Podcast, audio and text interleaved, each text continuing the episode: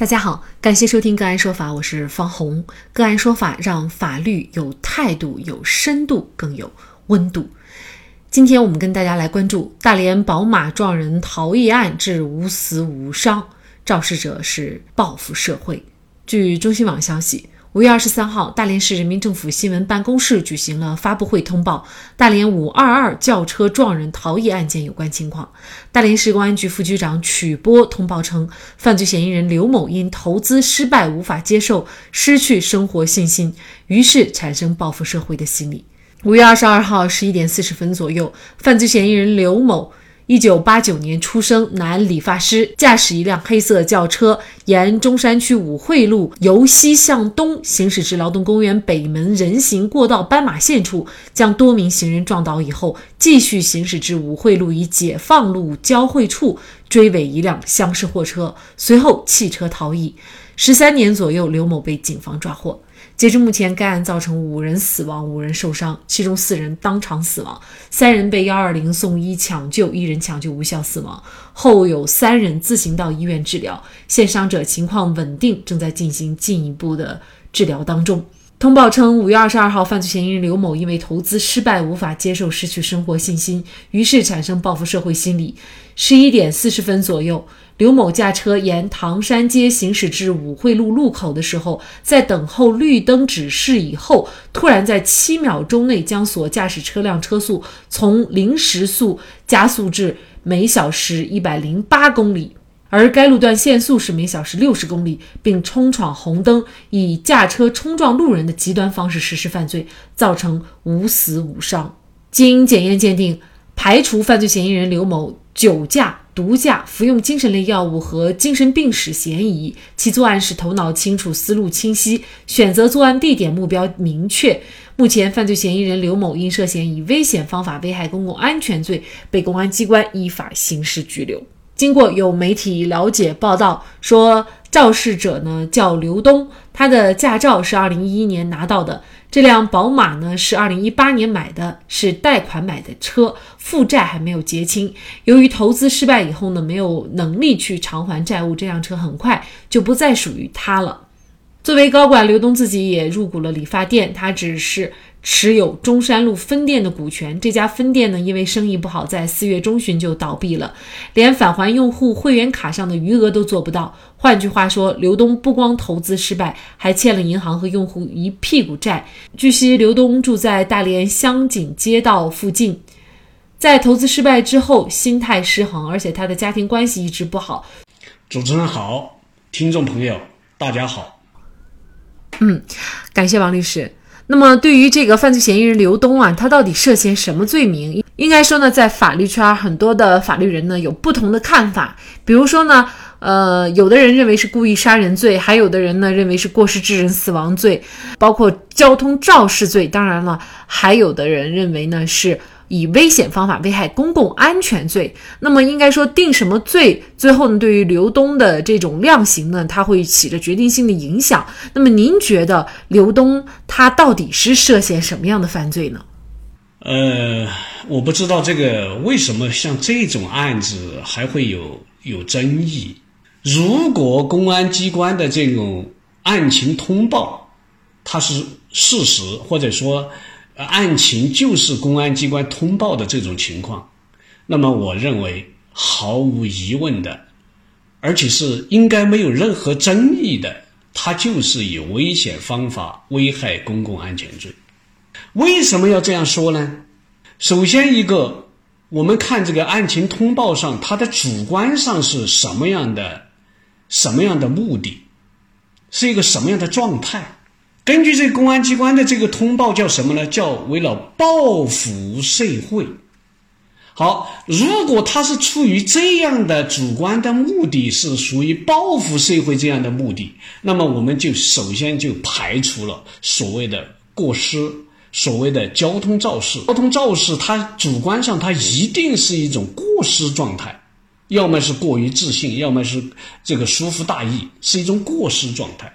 但是根据这种案情的通报，是为了报复社会，那也就是说他是故意的，这是第一个。第二个，他为什么我说是以危险方法危害公共安全而又不是故意杀人呢？其实它的后果可能都是一样的，也就是说，它都可能造成了死亡的这种结果的发生。关键问题在于，故意杀人罪，它一般情况是针对的是特定的人，也就是说，他对张三或者李四，他是因为呃各种各样的原因，就是为了杀死张三或者李四，而以危险的方法危害公共安全罪，他的这个受害方或者加害的对象，他是不特定的。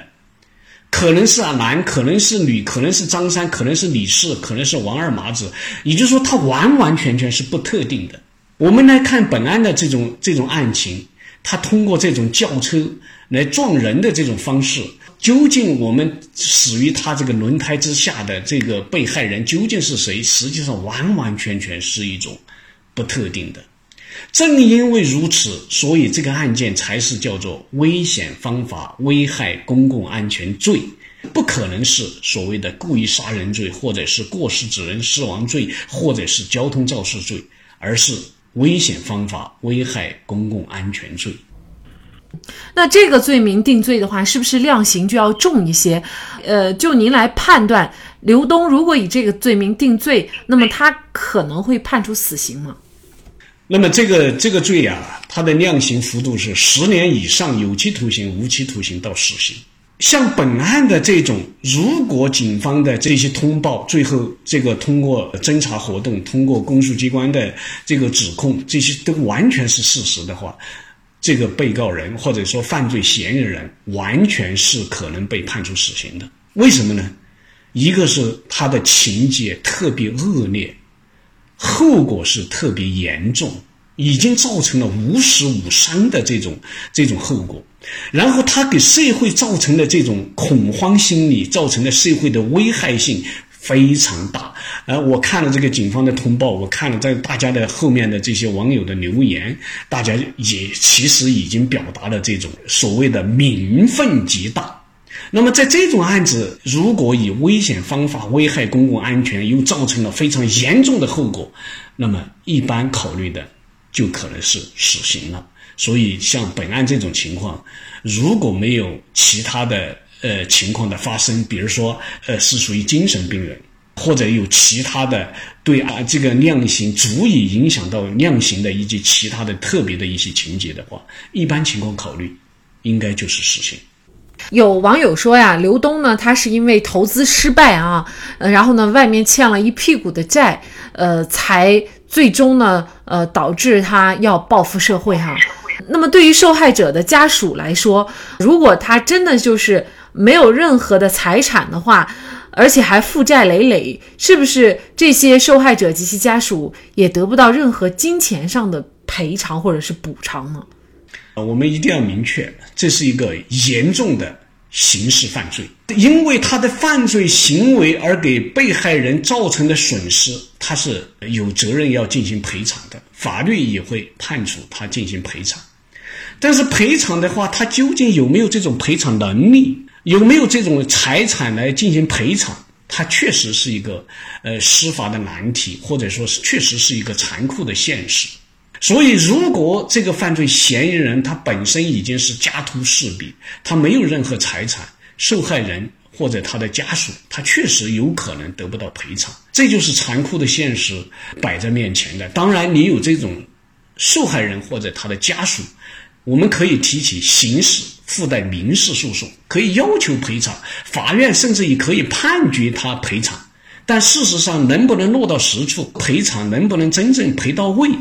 那么，他就取决于这个犯罪嫌疑人他有没有这种赔偿能力，所以这种情况是完全有可能发生的。当然，在这种如果得受害人或者家属完全得不到赔偿的情况下，怎么处理呢？我们国家有没有一种制度，或者说有没有一种呃一种法律，能够让受害人或者家属在得不到任何赔偿的情况下，能够多少有一些？补偿呢？其实我们是有这样的制度的，国家也有一个相应的一个制度，叫做司法救助。就说如果确实受到了被告人犯罪嫌疑人的侵害，然而他本身又没有任何赔偿的这种情况下，那么受害人或者家属是可以申请司法救助的。当然，这种司法救助它它它是有限的，它不能够完全的，或者甚至于不能大部分的，呃，这个呃获得这种补偿或者赔偿。是得不到的，这不可能的。但是毕竟有这么一个制度，司法救助的制度，可以申请，然后呢得到一定的补偿。如果是补偿的话，可能这个金额会相对来说很低啊。这个无论从经济上还是精神上，对于家属来说，可能起到的作用几乎就是微乎其微了哈。刘东呢，他选择报复社会，据了解呢，也是因为他欠了很多人的债哈。他如果判处死刑的话，他欠人的钱是不是就也没有办法返还了？一般情况而言，他确实是这样的。那么，如果他判处死刑以后，如果他有遗产，那么他的遗产，他的继承人，呃，就应该在那个遗产继承的范围之内来这个赔偿或者说返还给那些债权人。但是如果他没有这个遗产，或者是他的继承人又放弃了继承，在这种情况下，他欠的这些钱确确实实就是无法返还的了。他不仅仅是说，因为他判处了死刑，所以他的欠的这些钱就无法返还。他就即便是不判死刑，甚至于不判刑，如果他确实没有钱，无法返还，实际上也是没办法的。为什么会这样呢？因为它是一个民民商事的活动。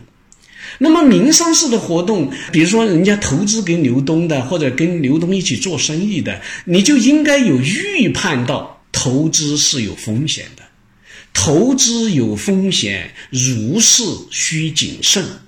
那么，所以如果他刘东你投资给他了，或者寄钱给他了，导致了现在刘东呃生意破产了，或者说无法返还了，即便是刘东没有涉嫌犯罪，没有构成犯罪，仅仅是因为做生意亏损了，你的钱也有可能无法返还。所以不是说一定是因为判处了死刑，所以他欠的钱无法返还，无法返还的情况是多种多样的。只要他没有这种返还的能力了，就有可能无法返还。为什么？就刚才我已经谈到了，投资是有风险的。有人对公安干警工作态度不满，为报复社会到校门口去杀学生；有人对拆迁补偿不满。就驾驶公交车和车上乘客同归于尽。中国有句古话叫“行有不得，反求诸己”。如果刘东能够从自身找原因，那么他或许就能够得救。所以有人说，中国优秀传统文化才能救治人心。好，在这里再一次感谢云南大韬律师事务所主任、云南省律师协会刑事专业委员会副主任王绍涛律师。那更多的案件解读以及呢我们的线上视频讲法内容呢，欢迎大家关注我们个案说法的微信公众号。另外，您有一些法律问题需要咨询，都欢迎您添加幺五九七四八二七四六七这部手机号的微信号向我们进行咨询，我们会将您的问题转给我们专业资深的律师进行解答。好，感谢您的收听，我们下期节目再见。